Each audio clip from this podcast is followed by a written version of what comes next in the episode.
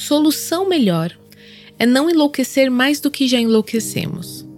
Não tanto por virtude, mas por cálculo. Controlar essa loucura razoável. Se formos razoavelmente loucos, não precisaremos desses sanatórios, porque é sabido que os saudáveis não entendem muito de loucura. O jeito então é se virar em casa mesmo, sem testemunhas estranhas e sem despesas. Lígia Fagundes Teles. Sejam bem-vindos ao Veio na Maré. Eu sou a Carol Simão e esse programa é um oferecimento do Clube Ictus, o clube podcast de quem lê de tudo, mas sempre com óculos cristãos. No programa de hoje, vamos conhecer um pouco mais da vida e obra da escritora brasileira Lígia Fagundes da Silva Teles.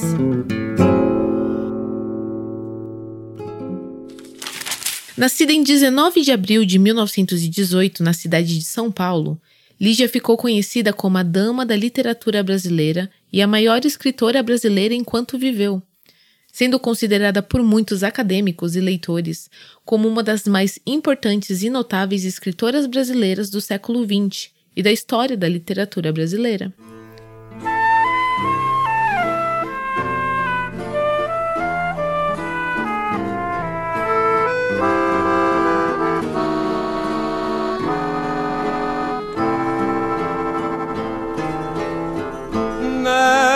Nessas noites olorosas. Quando Suas primeiras histórias nasceram quando Lígia não tinha ainda 10 anos de idade, nas páginas finais de seus cadernos escolares. Filha da pianista Maria do Rosário de Moura e do advogado e promotor público Durval de Azevedo Fagundes, Lígia cresceu em diferentes cidades do interior de São Paulo. Ainda na infância, aprendeu a ler e a escrever em casa, portanto mudar de cidade, e isso a deixou atrasada nos estudos. Quando seus pais se separaram, Lige e sua mãe se mudaram para a capital paulista, e então a menina ingressou na Escola Caetano de Campos, na qual passou a interessar-se por literatura, incentivada pelos seus maiores amigos, os escritores Carlos Drummond de Andrade, Edgar Cavalheiro e Érico Veríssimo formando-se em 1937. Sobre Carlos Drummond de Andrade, ela revelou que teve apoio dele no começo de sua carreira. Ele percebeu que eu era uma jovem sozinha, sem dinheiro, com ambições e escrevendo. E ele foi tão afetuoso, foi ouvinte. Ele fez a terapia que eu jamais teria dinheiro para pagar. Me aceitou, me estendeu a mão. Eu entrei na faculdade de Direito, no pátio, vieram me dizer. Eu estava no segundo ou terceiro ano da faculdade, lá em São Francisco, onde eu me formei. Fim da Segunda Guerra Mundial. Uhum. Aí veio um rapaz e disse, olha, o Lobato está preso. Eu disse, por quê? O Getúlio Vargas mandou prender o negócio do... que foi uma... Petróleo. Hã? Petróleo. Ele está preso. Eu disse, aonde ele está? Ele está na... na Avenida Tiradentes, no presídio.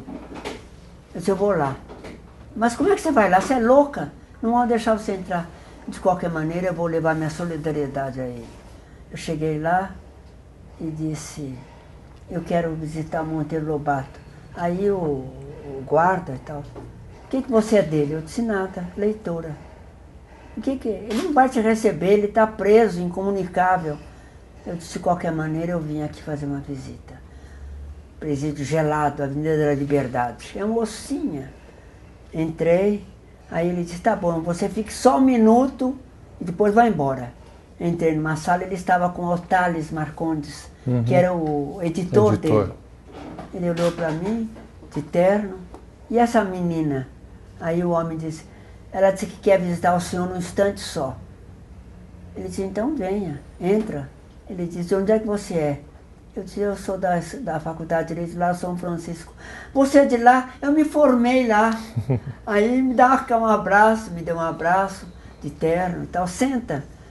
O que, que você veio fazer? Me visitar? Eu disse, vim visitar o senhor. O Thales, ele disse, veja o endereço dela para mandar os livros para ela, que ela não tem.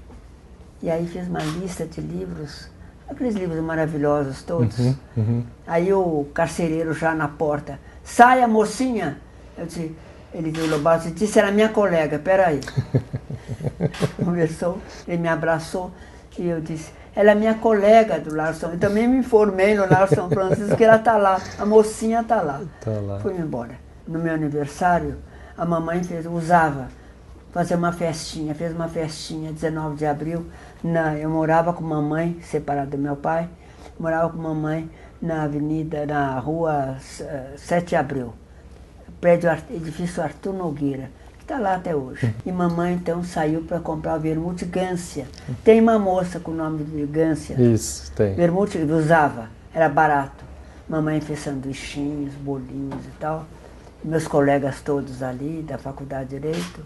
E quando ela voltou, ela disse, mamãe, filha, eu encontrei um, um amigo seu na rua, 7 de abril, eu contei que era sua mãe, e ele veio te visitar. Eu disse, quem é? Ele, tirei, aí ele pediu mistério, ele pediu para não dizer nada.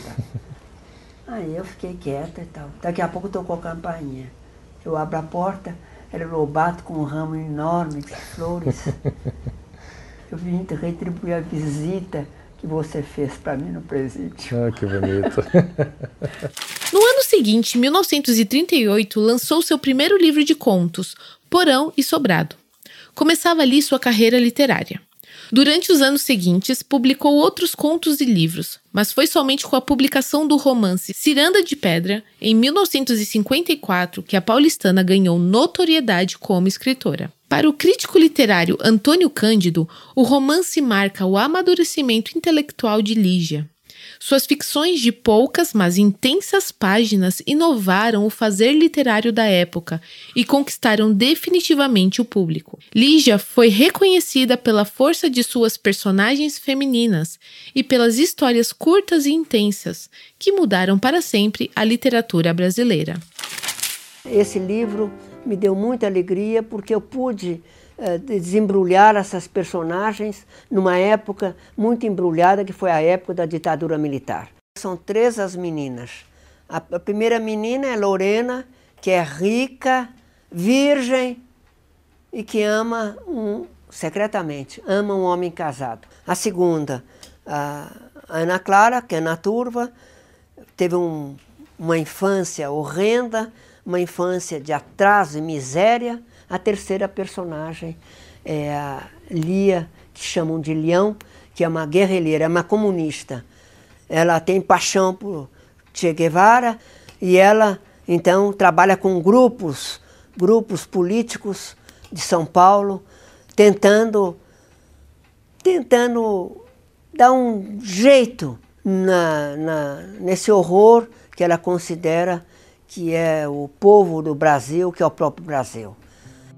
Aquele brilho, aquele exemplo de conforto, gozo, esses desastres, esses crimes, tudo isso é desespero. O povo está sem esperança e nem sabe. Então, fica subindo nos postes, dando tiro à toa, bebendo querosene e gasolina de pura aflição, madre. Medo, eu estava assim, desorientada. Agora eu sei o que devo fazer. As três são amigas, elas se apoiam uma nas outras, mas são frágeis, como é frágil a própria juventude. Em 1946, após ter concluído o curso de Direito na Faculdade de Direito do Largo de São Francisco, integrou a Academia de Letras da faculdade e colaborou com os jornais Arcádia e A Balança. No ano seguinte, em 1947, casou-se com Gofredo Teles Júnior, de quem herdou o sobrenome, e com quem teve Gofredo da Silva Teles Neto. Mas seu casamento terminou em 1960. Em 1962, casou-se novamente com o crítico de cinema Paulo Emílio Sales Gomes, ficando casada até 1977, quando ele faleceu. Este homem existiu. Ele fundou a Cinemateca Brasileira. Ele morou uh, durante cerca de 20 anos em Paris e lá aprendeu uh, com o diretor Langlois da Cinemateque Française uh, o, toda a estrutura da Cinemateca Francesa e trouxe para o Brasil e criou aqui este luxo para um terceiro mundo que é uma cinemateca brasileira que tem no momento cerca de 50 mil filmes. Toda a obra dos grandes cineastas brasileiros e também estrangeiros. Né? Então, Humberto Mauro, Glauber Rocha, está tudo na Cinemateca. Fundada a Cinemateca esta pelo Paulo Emílio. Fundou ele, Paulo Emílio, escolas de cinema por todo o Brasil. Foi o primeiro doutor em cinema no Brasil. E eu brincava, agora, Paulo Emílio, você precisa ter um anel. Todo doutor tem um anel. Ele disse, vamos ver uma cor de que pedra combinaria com a minha tez. Além de trabalhar como escritora, Lígia trabalhou como procuradora do Instituto de Previdência do Estado de São Paulo, cargo que exerceu até sua aposentadoria, e foi presidente da Cinemateca Brasileira, fundada pelo marido Paulo Emílio. Em 1982, ingressou na Academia Paulista de Letras e, em 1985, ocupou a cadeira de número 16 da Academia Brasileira de Letras, tomando posse em 12 de maio de 1987. Imaginai agora, imaginai uma reunião na linha dos malditos, dos raros, daqueles que, pelos caminhos mais inesperados, escolheram a ruptura. Fora do tempo e ocupando o mesmo espaço, estão todos numa sala. É noite os gênios ignorados num país de memória curta, que parece preferir os mitos estrangeiros como se estivéssemos ainda no século XVII, sob o cativeiro do reino. Os mitos estrangeiros que continuam, sim, nos vampirizando. Nós já estamos quase esvaídos e ainda oferecemos a jugular no nosso melhor inglês. O vosso amor é uma honra para mim.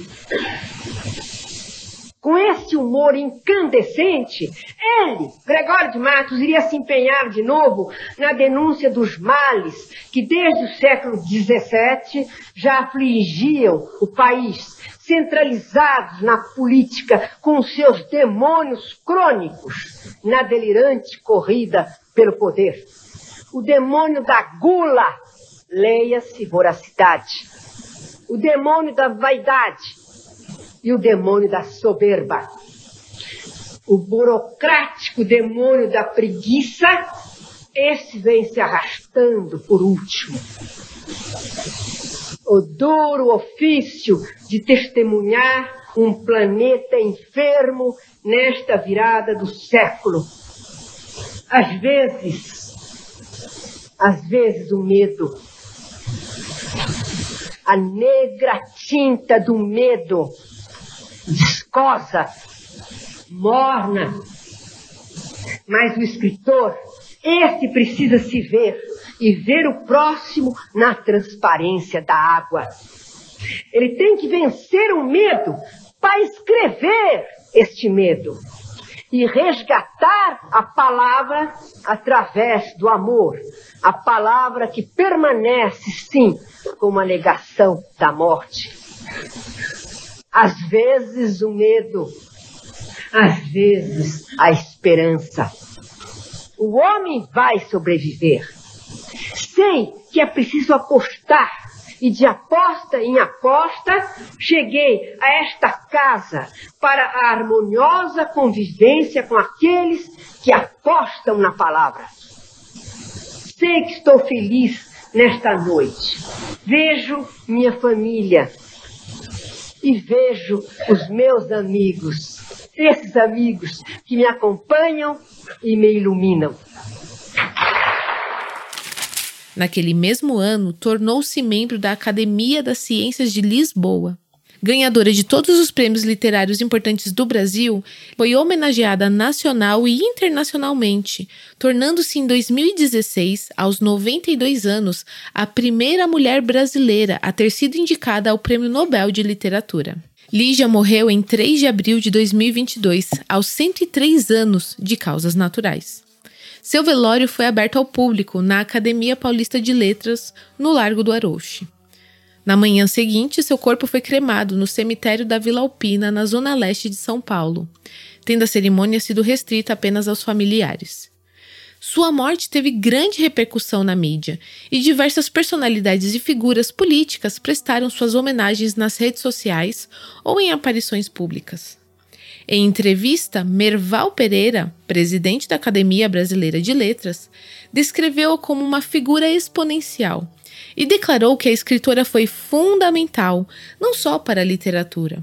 Ela foi uma grande líder feminista. Ela relatava sua vida moderna e fazia isso colocando as mulheres em uma posição de destaque.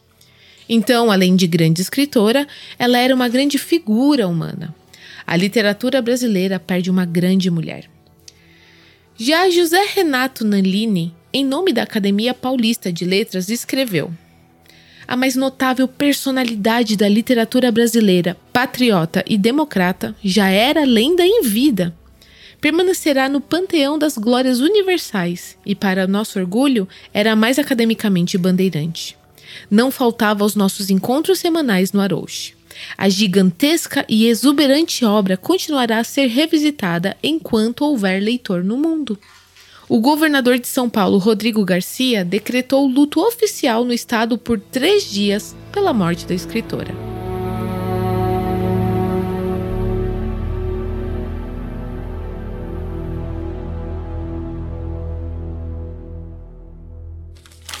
Ah, essa inspiração é, é, aí, aí é o tal do mistério, você compreende? É o tal do mistério que, que vem novamente e que é difícil de explicar. Eu, eu acredito, como Rimbaud, é, o é era um poeta muito importante, um poeta francês, que eu amo muito Rimbaud. Rimbaud dizia que todo artista é um vidente, é um visionário, é um visionário.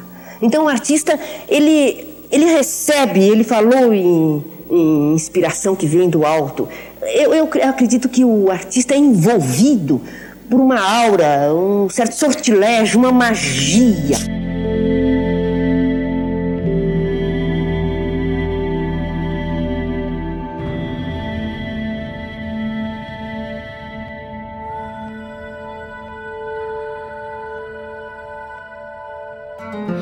Gostou?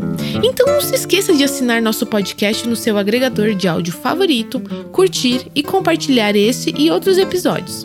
Até a próxima, pessoal!